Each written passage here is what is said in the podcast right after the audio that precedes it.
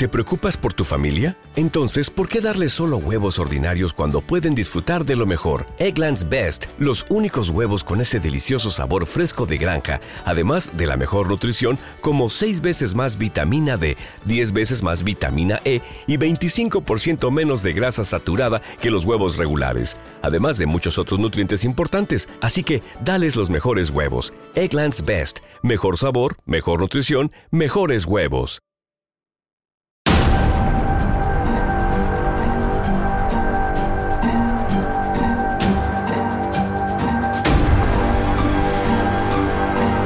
¿Qué tal amigos y buscadores de la verdad? Bienvenidos a una nueva emisión de El Verbo. El Apocalipsis fue escrito por el apóstol Juan al final de su vida, alrededor del año 100 después de Cristo, bajo la forma de una carta a las iglesias de Asia Menor que vivían tiempos difíciles a causa de la persecución romana. Bastante enigmático y difícil de comprender, es un libro que puede generar muchos errores de interpretación, como ya ha sucedido muchas veces a lo largo de la historia. El emperador romano Domiciano realizó una fuerte persecución a los cristianos, habiendo deportado a Juan, que era el obispo de Éfeso, a la isla de Patmos. Fue en ese contexto que el apóstol escribió el Apocalipsis, para consolar y animar a los cristianos de las ya innumerables comunidades de Asia Menor. Del griego apocalipsis significa revelación. El Apocalipsis de Juan describe el fin de los tiempos, cuando Dios juzgará a los hombres. Esa intervención de Dios sacude la naturaleza con mucha simbología y números. Algunos símbolos tienen un significado preciso.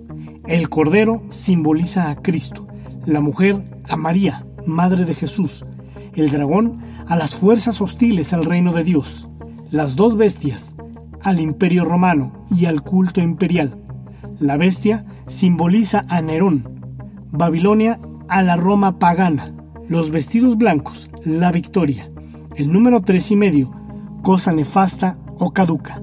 Pero esos símbolos no son exclusivos. El Cristo está a veces representado como el Hijo del Hombre o el Caballero. Aunque sea alguna vez en la vida, hemos escuchado sobre cómo va a acabar el mundo. Algunos hemos leído el Apocalipsis de la Biblia y sabemos cuáles son los signos que indican que se acerca el fin de los tiempos, pero también la redención eterna. Sin embargo, ¿cuáles son esas señales que indican que todo está a punto de terminar? El Apocalipsis es una gran sección de la Biblia y en él también se señalan las siete trompetas que indican que el fin se encuentra cerca.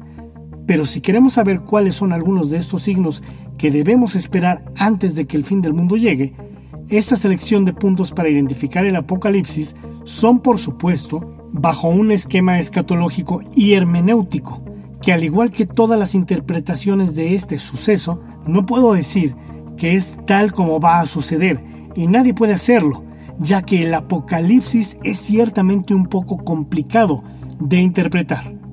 Así que vamos a ver cuáles serán esas 10 señales del Apocalipsis. Número 1. Israel será la tierra prometida. En 1948, cuando se firmó la independencia del país, tras 2000 años de atadura, se creyó que el final de la era llegaba. Durante los últimos lustros, la nación de la estrella de David ha peleado seis guerras, pero se cree que falta la batalla más importante y grande que fue predicha por el profeta Ezequiel en el 33. ¿Te preocupas por tu familia? Entonces, ¿por qué darles solo huevos ordinarios cuando pueden disfrutar de lo mejor? Eggland's Best, los únicos huevos con ese delicioso sabor fresco de granja, además de la mejor nutrición, como 6 veces más vitamina D, 10 veces más vitamina E y 25% menos de grasa saturada que los huevos regulares, además de muchos otros nutrientes importantes. Así que, dales los mejores huevos. Eggland's Best, mejor sabor, mejor nutrición, mejores huevos. 24 y 37-21 del libro que lleva su mismo nombre. Punto número 2. Jerusalén en manos judías. Jerusalén es la capital del Estado de Israel, así que se puede decir que esta profecía ya está prácticamente cumplida, tal como lo menciona el versículo 21-24 de Apocalipsis. Punto número 3. ¿Una nueva edad de hielo? La ciencia también coincide en esta profecía, en la que se cree que habrá una edad de hielo. Científicos suponen, como dice la Biblia, aunque obviamente no especifica a qué se deberá, es el calentamiento global, que podría derivar en un enfriamiento global. Esto lo vemos claramente en Apocalipsis 8:12, cuando dice, tocó el cuarto ángel su trompeta, y fue asolada la tercera parte del sol, de la luna y de las estrellas, de modo que se oscureció la tercera parte de ellos. Así quedó sin luz la tercera parte del día y la tercera parte de la noche. Las tres primeras trompetas oscurecerán el aire y también el cielo. Y por supuesto que si no hay completamente un sol que esté alumbrando, podría desencadenarse una nueva era del hielo. Punto número 4. La guerra. La primera señal, según el profeta Ezequiel en el 38 del 2 al 6, serán los rumores de la guerra. Se cree que en la Biblia se hace referencia a un conflicto entre Gaza, Líbano, Irak o Corea del Norte. En esta también se habla de una coalición musulmana guiada por Rusia, que atacará la tierra prometida. Esta profecía de Ezequiel podría significar que Irán será el principal atacante de Israel en una cruzada que comande Rusia. Con la tecnología, esta guerra podría ser orientada a un ataque nuclear y por lo que sabemos, todos los países involucrados tienen poder en ese sentido. Punto número 5. La lucha de Satanás en cuerpo. En el Apocalipsis se hace mención en la quinta trompeta que una de las señales del fin del mundo es la llegada de Satanás, personificado en un falso Jesucristo. Esta batalla durará por lo menos cinco meses. Satanás torturará y hará daño a todos, menos a los que tengan el sello de Dios en su frente. En esta parte de la revelación, habla sobre unos seres parecidos a langostas, pero con cualidades como de escorpión, las cuales provocarán mucho daño y dolor, pero sin matar, aunque será tan grande el dolor que la gente preferiría morir. Este conflicto terminará con más de la tercera parte de la población mundial. Punto número 6. Virus y pandemias. En la Biblia se hace referencia a que el cuarto sello serán las pestes y plagas. Así lo menciona el Evangelio de Lucas 21:11, en donde dice, habrá grandes terremotos, hambre y epidemias por todas partes, cosas espantosas y grandes señales del cielo. Como hemos visto, el bioterrorismo, las pandemias, y los virus podrían ser una de las razones de la destrucción de la humanidad. Punto número 7. La llamarada solar. En Apocalipsis 16:8 dice que el cuarto ángel derramó su copa sobre el sol, al cual se le permitió quemar con fuego a la gente. Esto hace referencia a que la furia de Dios convertirá al sol en una llamarada que quemaría a las personas con un calor extremo y su fuego en el cuarto sello. Punto número 8. El asteroide. En la segunda trompeta, en Apocalipsis 8.8, en donde dice, tocó el segundo ángel su trompeta, y fue arrojado al mar algo que parecía una enorme montaña envuelta en llamas. La tercera parte del mar se convirtió en sangre. Se menciona un objeto que destruirá gran parte de la tierra, acompañado de una segunda trompeta en la que además habrá un gran terremoto a nivel global.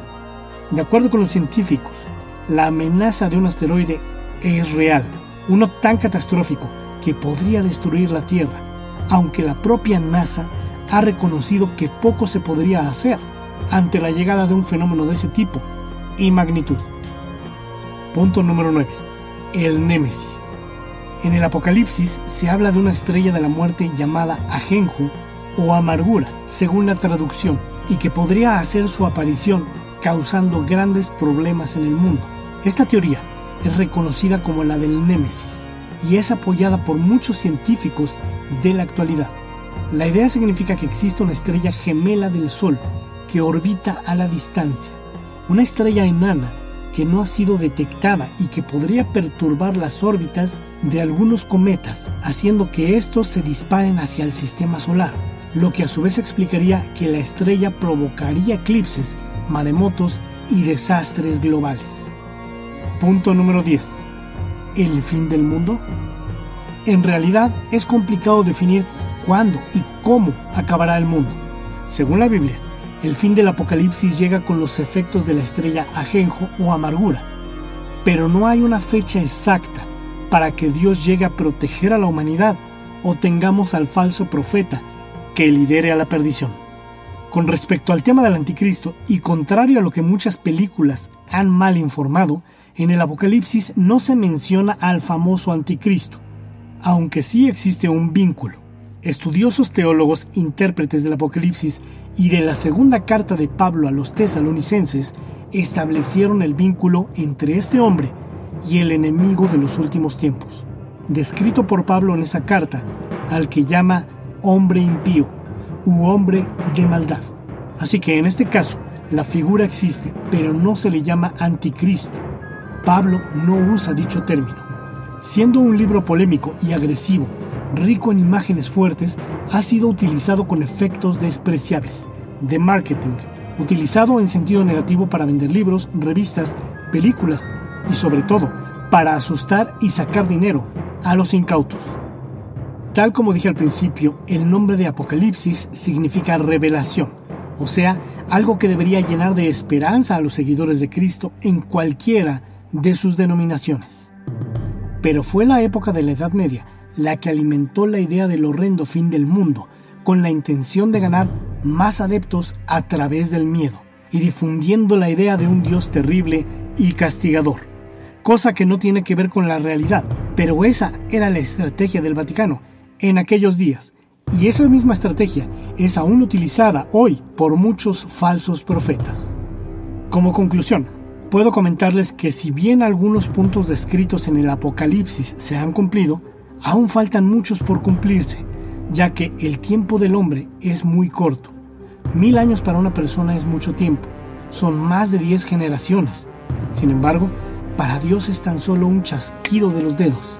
Esto porque Dios es un ser sin principio ni fin, no tiene un lapso de tiempo, es totalmente atemporal. Marcos 13:32 y Mateo 24:36 claramente dice que, pero en cuanto al día y la hora, nadie lo sabe, ni siquiera los ángeles del cielo, ni el Hijo, sino solo el Padre.